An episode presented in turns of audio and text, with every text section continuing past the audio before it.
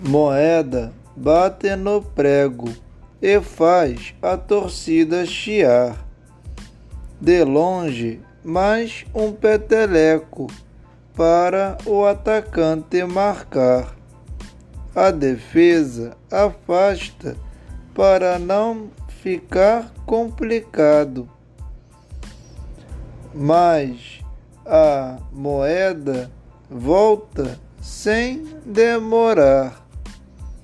Bate na trave para o desespero do atacante. A torcida grita com emoção, fazendo o time jogar um bolão.